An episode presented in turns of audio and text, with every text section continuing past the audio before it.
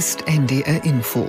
Aus der Kreuzkirche in Hannover übertragen wir einen evangelischen Gottesdienst. Gemeinsam mit Studierenden hält Pastorin Angelika Wiesel die Predigt. Die kirchliche Leitung hat Pastor Oliver Vorwald. Er führt auch in den Gottesdienst ein.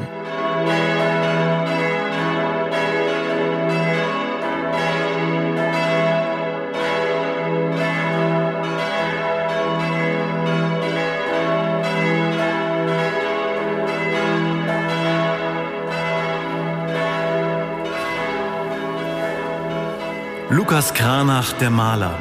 Nicht allein, auch Verleger und Bildberichterstatter der Reformation. Vor 550 Jahren wird er geboren, im Oktober 1472. Und was Martin Luther predigt, Lukas Kranach gibt ihm Gesicht und Gestalt, bringt es mit Pinsel und Farbe auf die große Leinwand. Auch hier in der Kreuzkirche Hannover gibt es ein Altarbild von Lukas Kranach. Willkommen zum Radiogottesdienst. Heute am Reformationstag wollen wir mit Ihnen einen Predigtspaziergang durch dieses Altarbild von Lukas Kranach unternehmen. Darin fließt alles zusammen, Karfreitag und Ostern. Es ist ein Wimmelbild von Leben und Tod, Hoffnung und Ewigkeit. Studierende aus Hannover, Angehörige der evangelischen Studentengemeinde, machen uns mit seinen Figuren bekannt. Wir blicken zurück und voraus mit Gebet, Geschichten, dem Jugendchor der Marktkirchengemeinde, tollen Musikern und ganz viel Musik.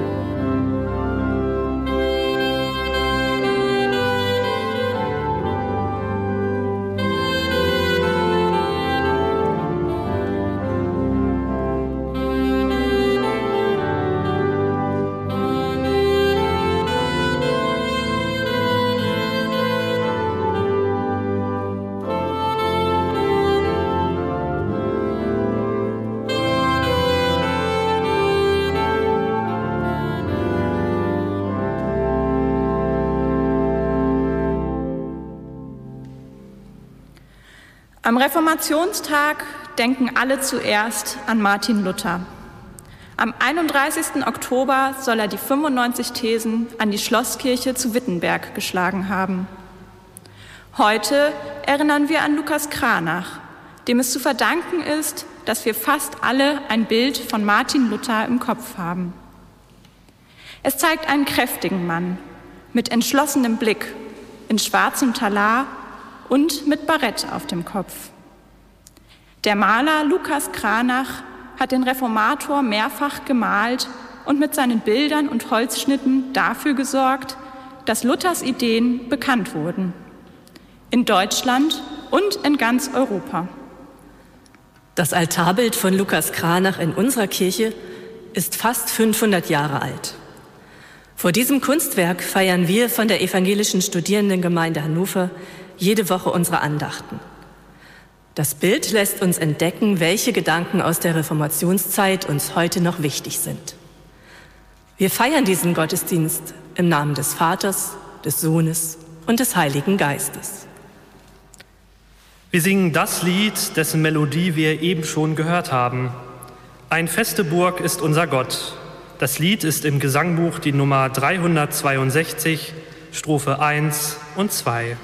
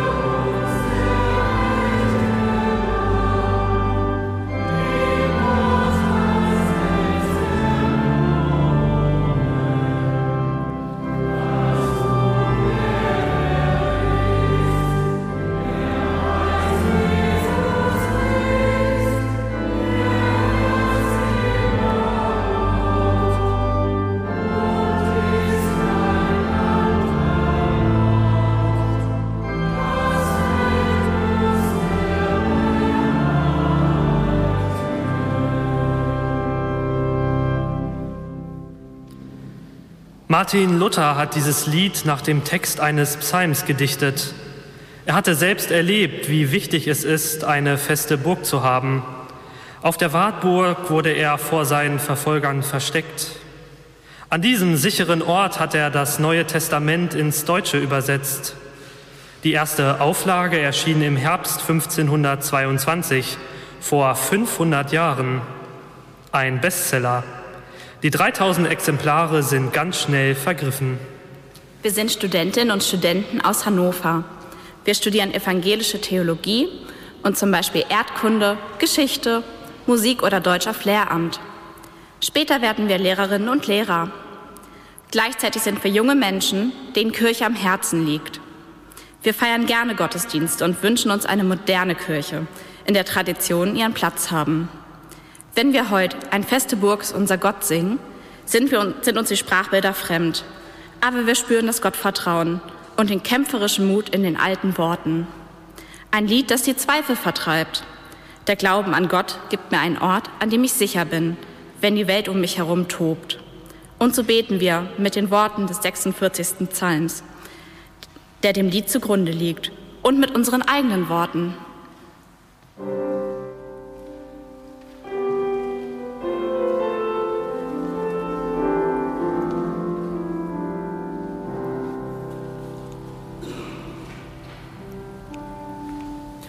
Gott ist unsere Zuversicht und Stärke, eine Hilfe in den großen Nöten, die uns getroffen haben. Gott, du hörst mich, meine ganz persönlichen Sorgen und die Nöte dieser Welt vertraue ich dir an. Gott ist unsere Zuversicht und Stärke. Darum fürchten wir uns nicht, wenngleich die Welt unterginge und die Berge mitten ins Meer senken. Fürchten wir uns wirklich nicht? Mir macht der Krieg in der Ukraine Angst. Mir der Klimawandel, Hitze und Trockenheit im Sommer schmelzende Gletscher, wie verändert sich unsere Welt? Mir kommt es so vor, dass die Welt um uns herum aus den Fugen gerät. Ich fürchte mich.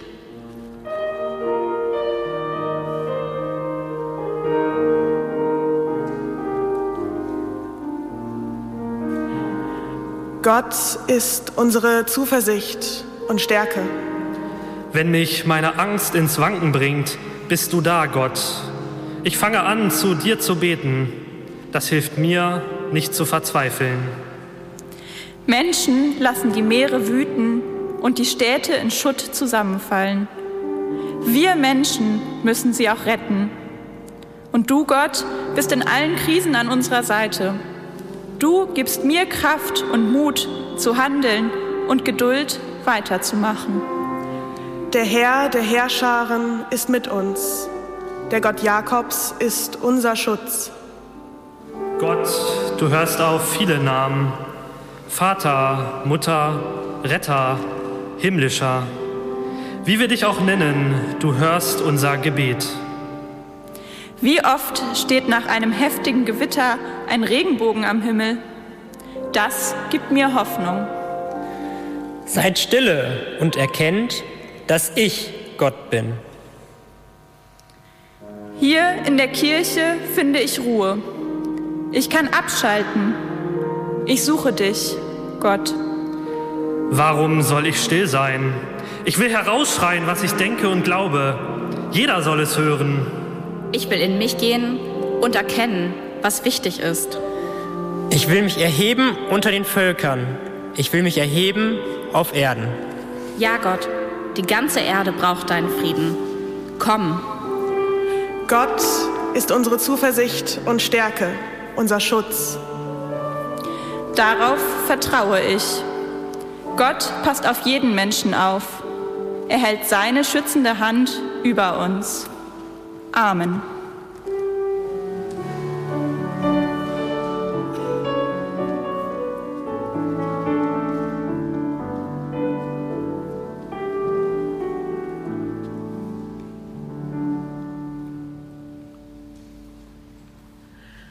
Gott, wir kommen zu dir mit den Fragen unseres Lebens. Unsere Sehnsucht und unsere Ängste vertrauen wir dir an. Wir bitten dich, erbarme dich.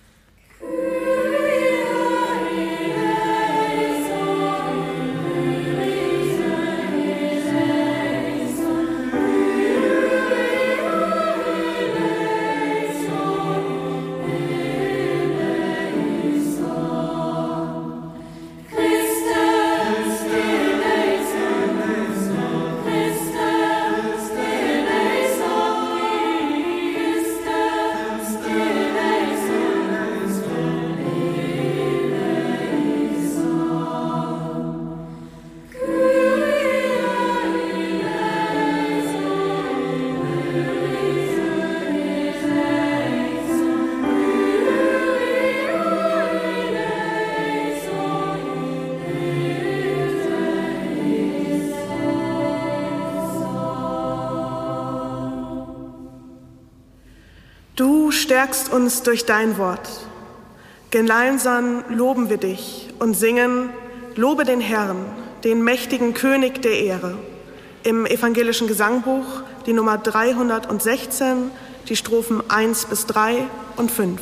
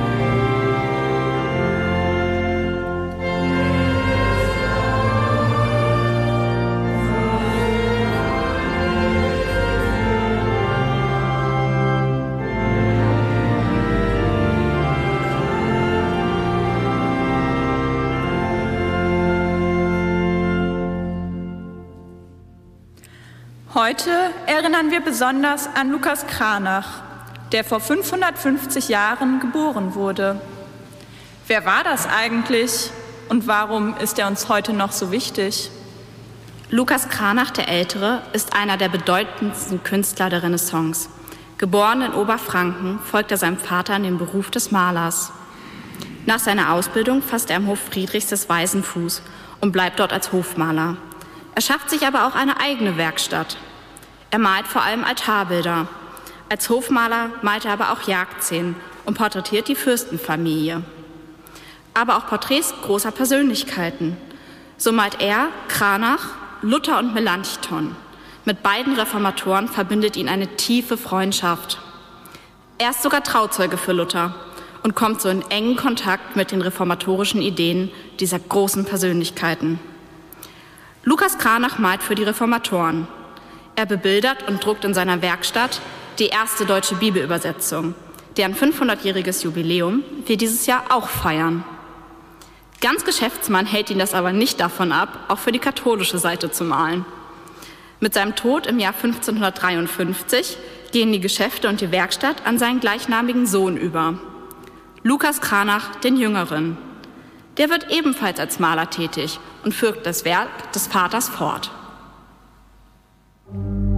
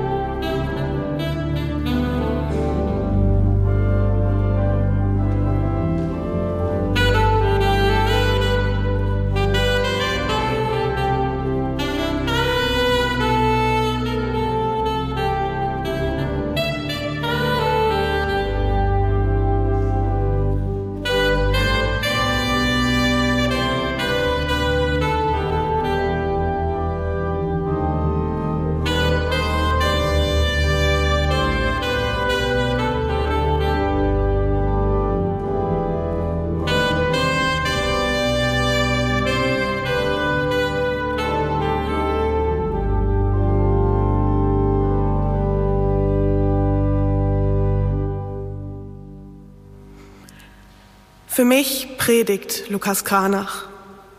Nicht in dem Sinne, dass er sich auf eine Kanzel stellt und zur Gemeinde spricht. Er predigt mit Pinsel und Farbe. Er malt, gestaltet ein Bild, lässt dieses Bild sprechen, drückt so etwas aus. Hat nicht jeder und jede von uns seine oder ihre eigene Art, die eigenen Gedanken auszudrücken? Mit gesprochenen oder geschriebenen Worten, mit Bildern, mit Blicken, Mimik, Gestik oder Schweigen? Ich denke, dass das etwas ist, was uns die Reformation noch heute lehrt. Wir alle haben etwas zu sagen, auf unsere Art, so wie wir alle uns Gedanken machen und machen sollten über die Gestaltung von Kirche, über unseren Glauben, über unser Leben, unsere Mitmenschen, die Umwelt. Wenn wir unseren Berufen und Berufungen nachgehen und hier und da in unserem Alltag etwas entdecken, das wir teilen möchten, worauf wir aufmerksam machen möchten oder woran wir Kritik üben, machen wir es wie Lukas Kranach. Wenn wir miteinander ins Gespräch gehen, einander neue Blickwinkel eröffnen, und uns auf fremde Perspektiven einlassen. In der Kirche haben wir alle eine Stimme. Wir alle, egal wie jung oder alt, egal aus welchem Beruf, aus welcher Lebenssituation, wir alle haben etwas zu sagen.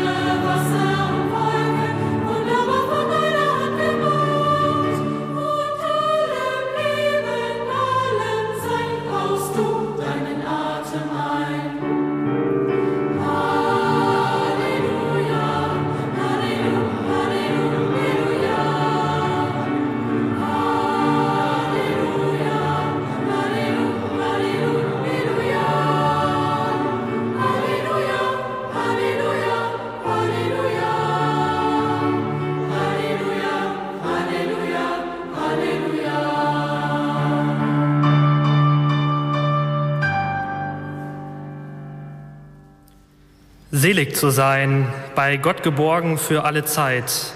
Das wünschten sich die Menschen zur Zeit Martin Luthers und Lukas Kranachs sehr. Doch sie fürchteten auch den Zorn Gottes. Daher kauften sie Ablassbriefe, um ihre Seelen aus dem Fegefeuer zu retten.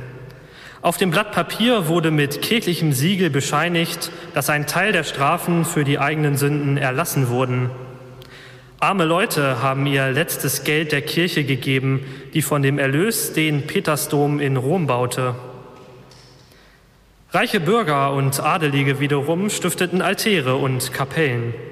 Sie schenkten ihrer Gemeinde oder einem Kloster ein teures und kostbares Kunstwerk, um Gott gnädig zu stimmen. Davon lebte die Werkstatt von Lukas Kranach gut. Die Menschen wollten dadurch dem Himmel näher kommen. Martin Luther sagte Nein. Das Seelenheil muss sich niemand erkaufen. Der Himmel steht offen. Wer durch Gottes Gnade gerechtfertigt wird, gehört zu den Seligen. Ihnen werden alle Verheißungen des Reiches Gottes zugesprochen. Glaubt daran. Wir hören die Seligpreisungen aus der Bergpredigt. Jesus spricht sie zu seinen Jüngern. Wir würden heute glückselig sagen. Das alte Wort selig meint genau das. Nicht erst in Zukunft, sondern schon jetzt bei Gott geborgen sein für alle Zeit.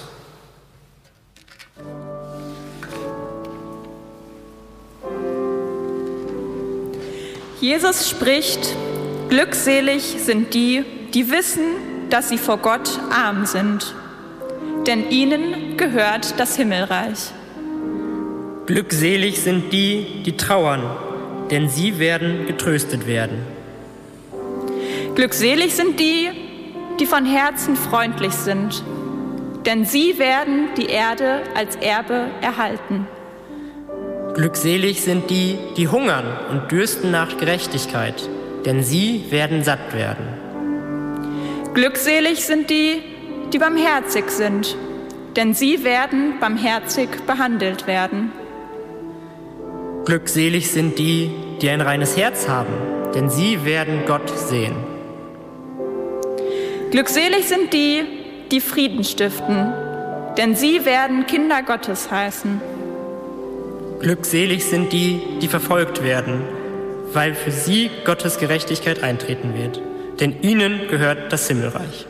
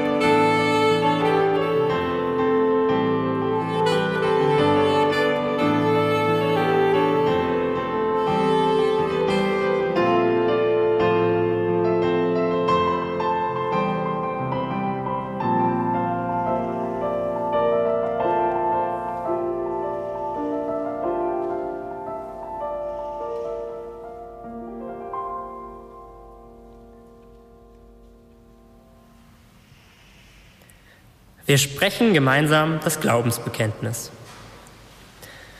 Ich glaube an Gott, den Vater, den Allmächtigen, den Schöpfer des Himmels und der Erde und an Jesus Christus, seinen eingeborenen Sohn, unseren Herrn, empfangen durch den Heiligen Geist, geboren von der Jungfrau Maria, gelitten unter Pontius Pilatus, gekreuzigt, gestorben und begraben, hinabgestiegen in das Reich des Todes, am dritten Tage auferstanden von den Toten, aufgefahren in den Himmel.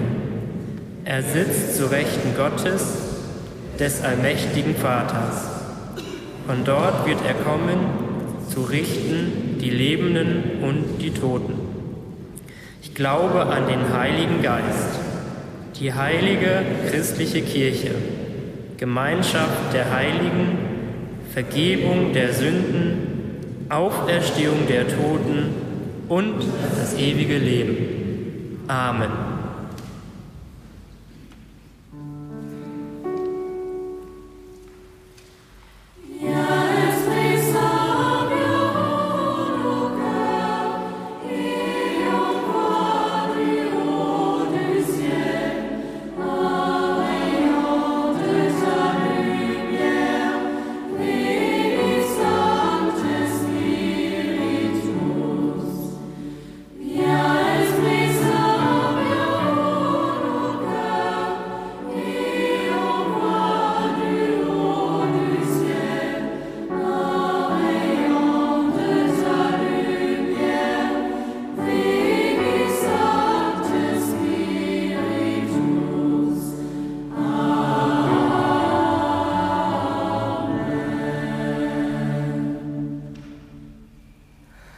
Liebe Gemeinde, ich erinnere mich noch ganz genau, wie es war, als ich das erste Mal in die Kreuzkirche kam. Es war in der Dämmerung. Die Tür der Kirche stand halb offen und ich konnte von draußen im Innern etwas Strahlendes sehen. Das zog mich an. Ich betrat den Vorraum der Kirche und drinnen war es dunkel, die Wände ganz schlicht. Nur vorne im Halbrund des Altarraums leuchtete warmes Licht. Es kam vom Altarbild angestrahlt von einem Scheinwerfer. Die Altarflügel waren aufgeklappt wie ein geöffnetes Fenster. Aus dem Bild in der Mitte leuchtete es goldgelb. Es sah aus, als würde von dort warmes Sonnenlicht in die dunkle Kirche fließen. Was mich damals magisch angezogen hat, war der Altar von Lukas Kranach. Ein fast 500 Jahre alter Kunstschatz hier in unserer Kirche. Zu Kranachs Zeit wurden die Seitenflügel an Wochentagen zugeklappt. Nur an Sonn- und Feiertagen wurden sie geöffnet. Und dann sahen die Menschen in der Mitte das Bild mit der Kreuzigungsszene.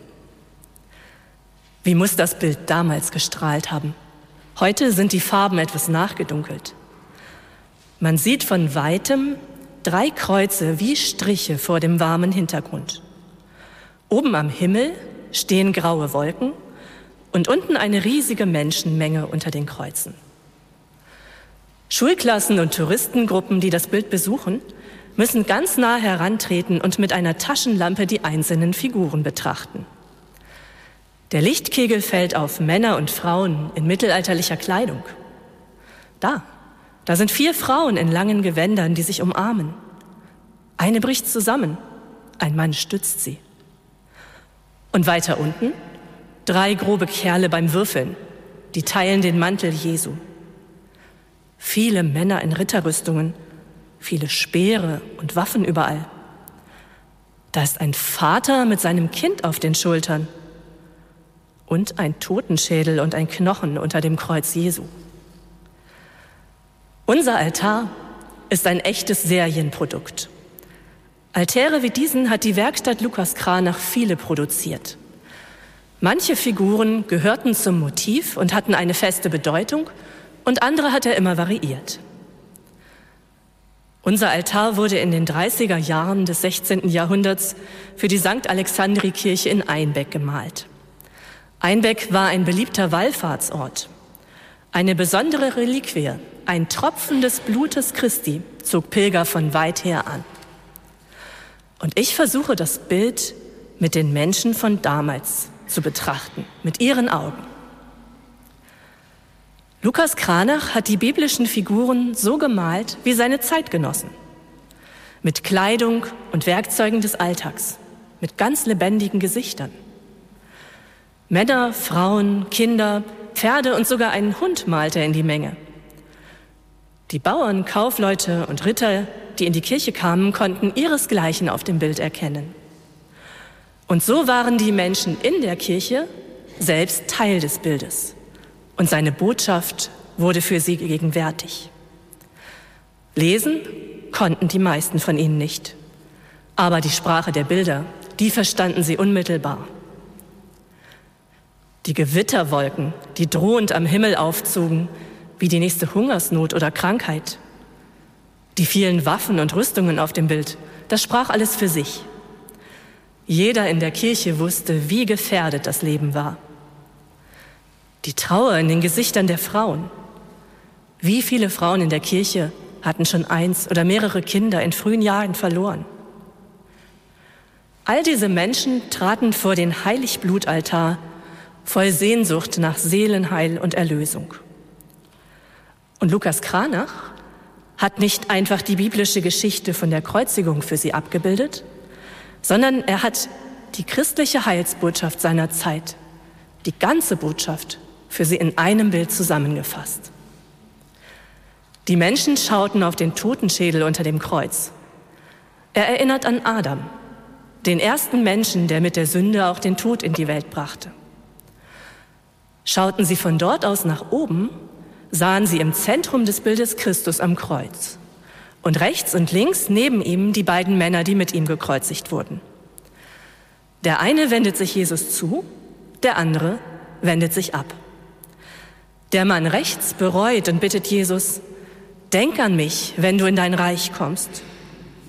Und Jesus verspricht ihm, morgen wirst du mit mir im Paradies sein.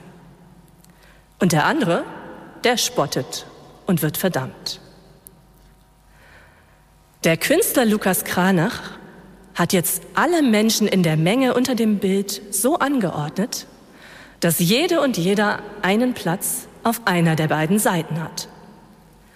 Und die Menschen in der Kirche fragten sich wahrscheinlich, wo stehe ich? Das Bild mahnte sie. Mensch, pass auf, dass du auf der richtigen Seite stehst. Rette deine Seele.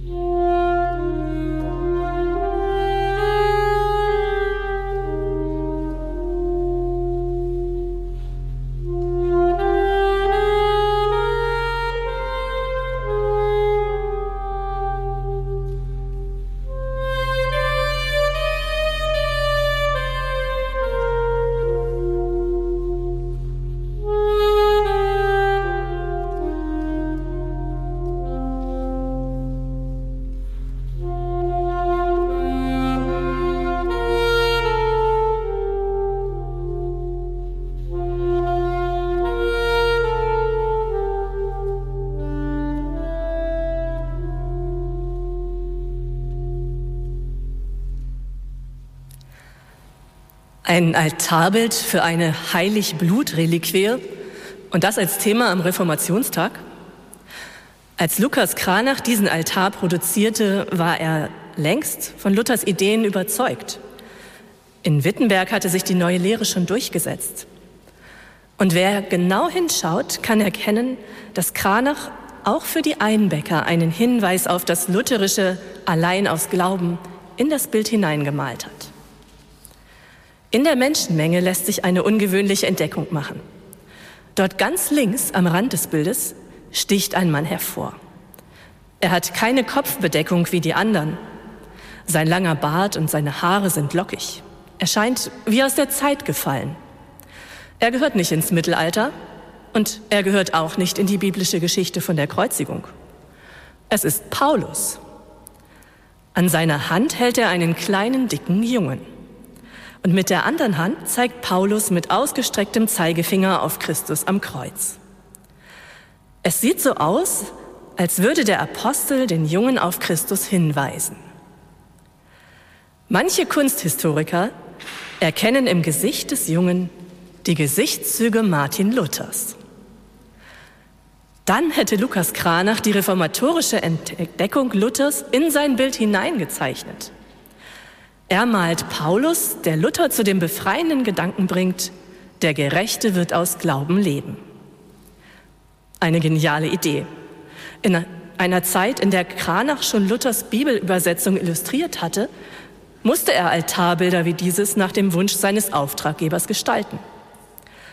Und mit diesem kleinen gemalten Hinweis hatte der Künstler und Geschäftsmann Kranach seinen Auftraggeber nicht enttäuscht und ist zugleich seinem Gewissen treu geblieben. Wer also damals in Einbeck genau hinsah, wurde selbst von Paulus an die Hand genommen, wie der junge Luther damals, und blickte mit ihm unmittelbar auf das Kreuz Christi im Zentrum des Bildes. Und dieser kleine Hinweis verändert die Botschaft des Bildes. Mensch, wo du auch stehst, Christus steht an deiner Seite. Er rettet deine Seele. Vertrau ihm.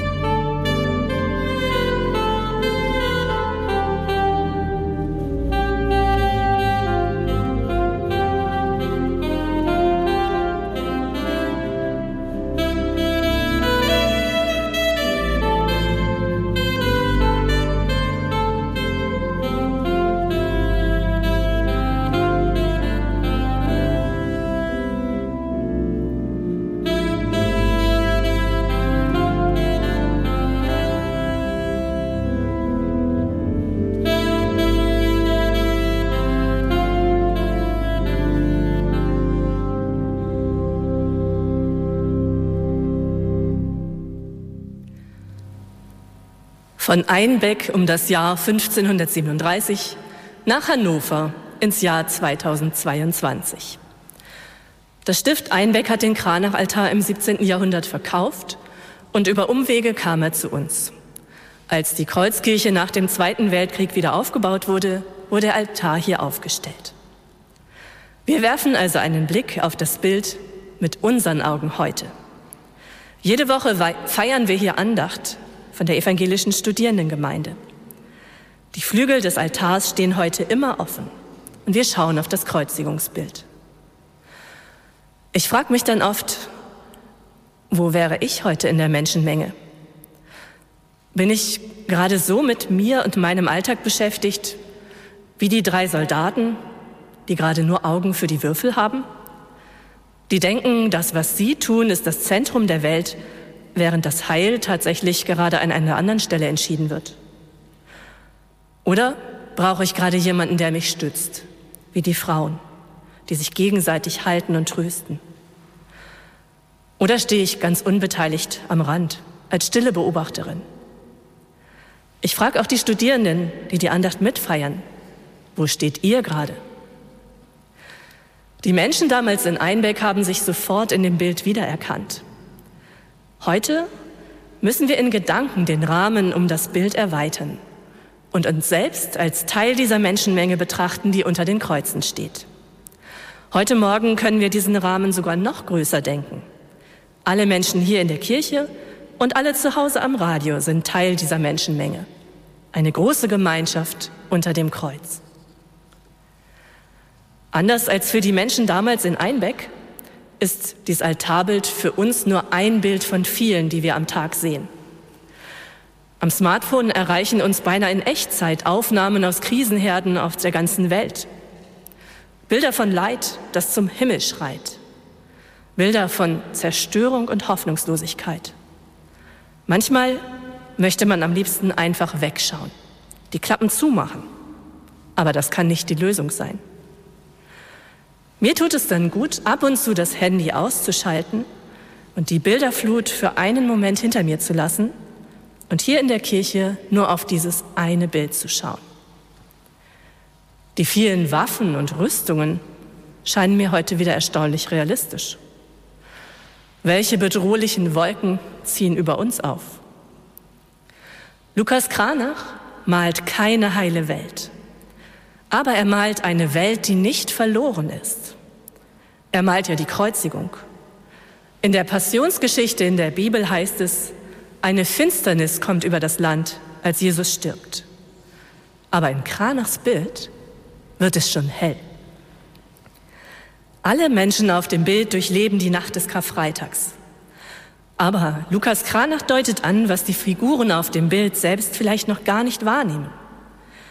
Hinten am Horizont geht über ihnen schon das Licht des Ostermorgens auf. Und weil die Farben heute nachgedunkelt sind, ist das für uns heute noch viel deutlicher zu sehen als für die Menschen damals. Es ist das, was mich von Anfang an an diesem Bild begeistert hat das warme Strahlen des Bereiches zwischen Himmel und Erde. Ein breiter Streifen Hoffnung. Und diese warme Sonne geht über allen Menschen in der Menge auf, auf welcher Seite sie auch stehen. Wenn Lukas Kranach heute arbeiten würde, wäre er ein Mediengigant. Mit damaligen Mitteln hat er schnell seine Bilder in Mengen produziert. Heute können wir das alle. Mit unserer Handykamera und wenigen Klicks können wir Bilder um die ganze Welt schicken. Wir können darstellen, was wir glauben. Wir können gute Nachrichten posten und verbreiten, was uns Hoffnung macht. Keine Bilder einer heilen Welt, aber Bilder, die zeigen, dass die Welt nicht verloren ist. Bilder, die für andere ein Hoffnungsfenster öffnen. Uns heute und die Figuren auf dem Altar trennen rund 500 Jahre. Uns unterscheiden Kleidung und Kopfschmuck, Lebensstil, Lebenszeit. Aber eins haben wir gemeinsam. Wir leben unser Leben dieser aufgehenden Sonne entgegen. Und gerade wenn es dunkel ist, dann geht Gott mit uns durch die Nacht dem neuen Morgen entgegen. Amen. Wir singen das Lied Vertraut den neuen Wegen. Es ist die Nummer 395 im Gesangbuch.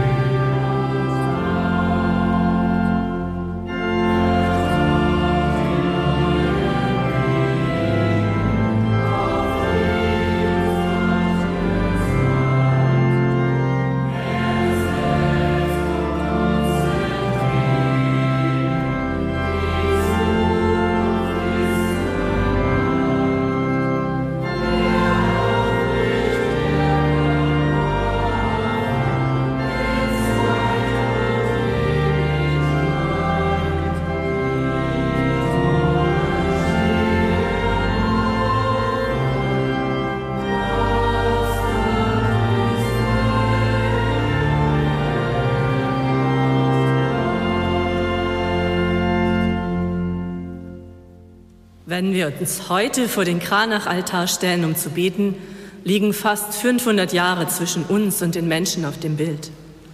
Aber uns verbindet über Jahrhunderte hinweg die gleiche Sehnsucht nach Frieden und Glück und die gleiche Hoffnung auf Gottes Gnade. Wir treten vor den Altar und beten mit Worten und Gesang.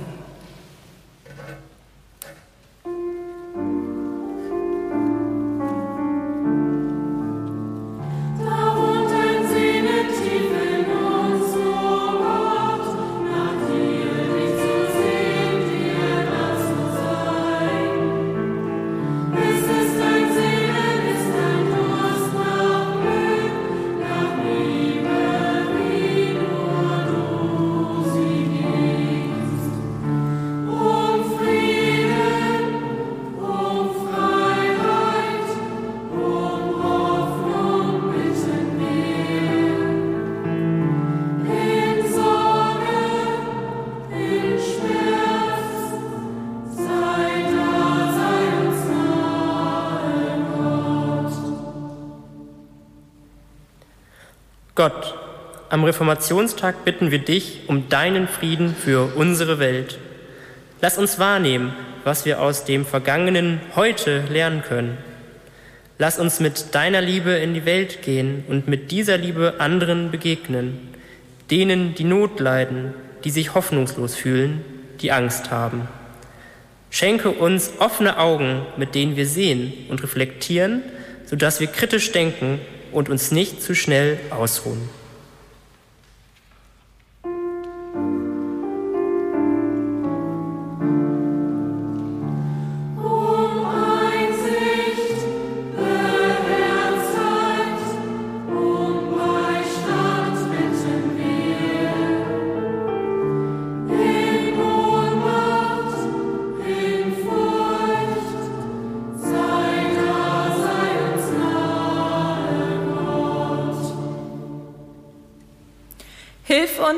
Uns, deiner Schöpfung mit Respekt zu begegnen, indem wir der Natur, unseren Mitmenschen und auch uns selbst gegenüber achtsam sind. Lass uns handeln, wenn wir etwas bewegen können, zuhören, wenn ein offenes Ohr benötigt wird, Zuspruch geben, wenn jemand Kraft braucht und schweigen, wenn wir uns besinnen wollen.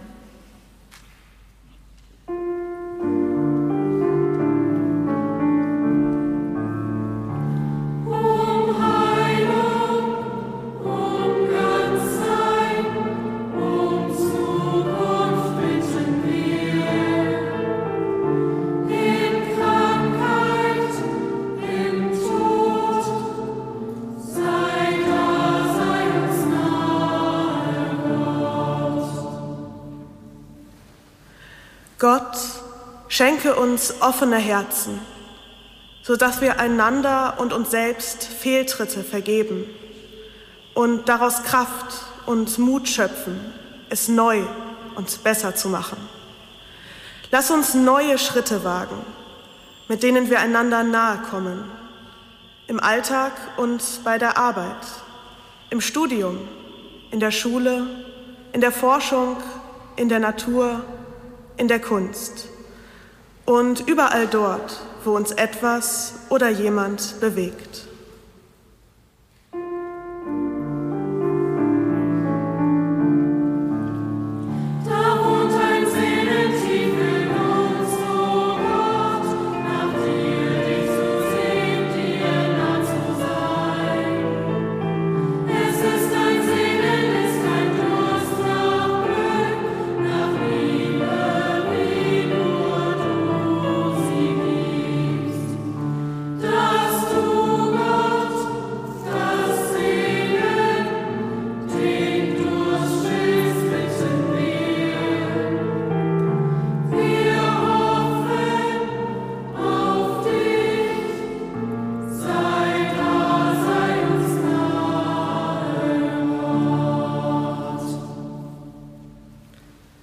Gib uns den Mut, von dem zu erzählen, worauf wir hoffen.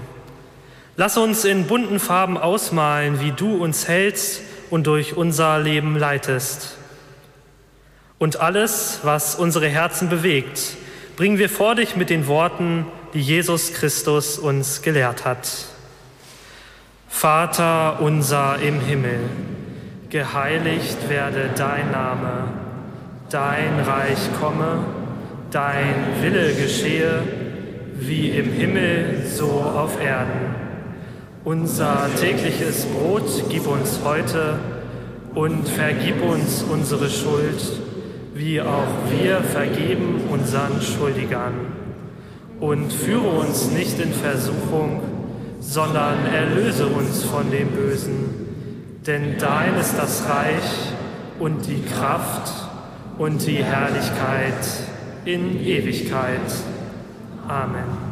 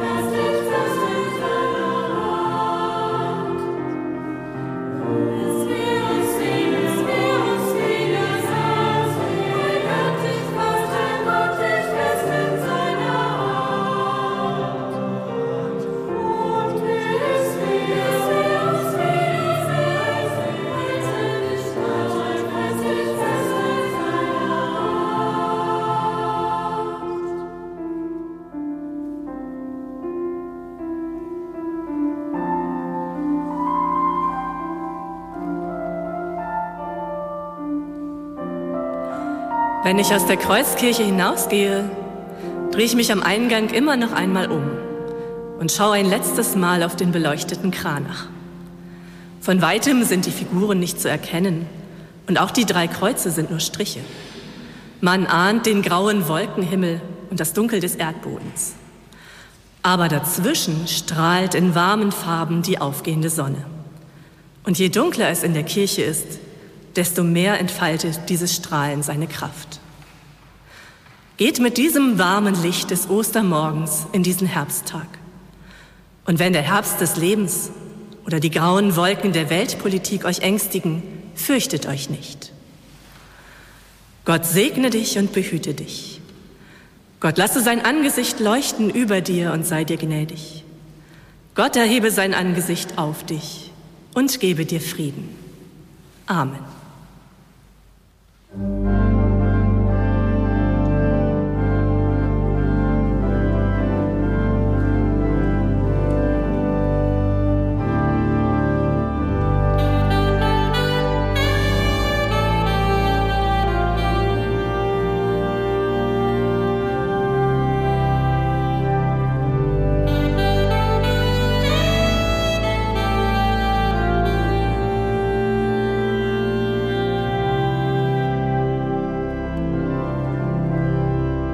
NDR Info. Aus der Kreuzkirche in Hannover übertrugen wir einen evangelischen Gottesdienst. Gemeinsam mit Studierenden hielt Pastorin Angelika Wiesel die Predigt. In wenigen Minuten können Sie die Gemeinde unter der folgenden Telefonnummer erreichen. 0511 3577 8184. Ich wiederhole 0511 3577 8184. Den Gottesdienst können Sie in der Mediathek hören. Den Predigtext finden Sie auch im Internet unter www.radiokirche.de.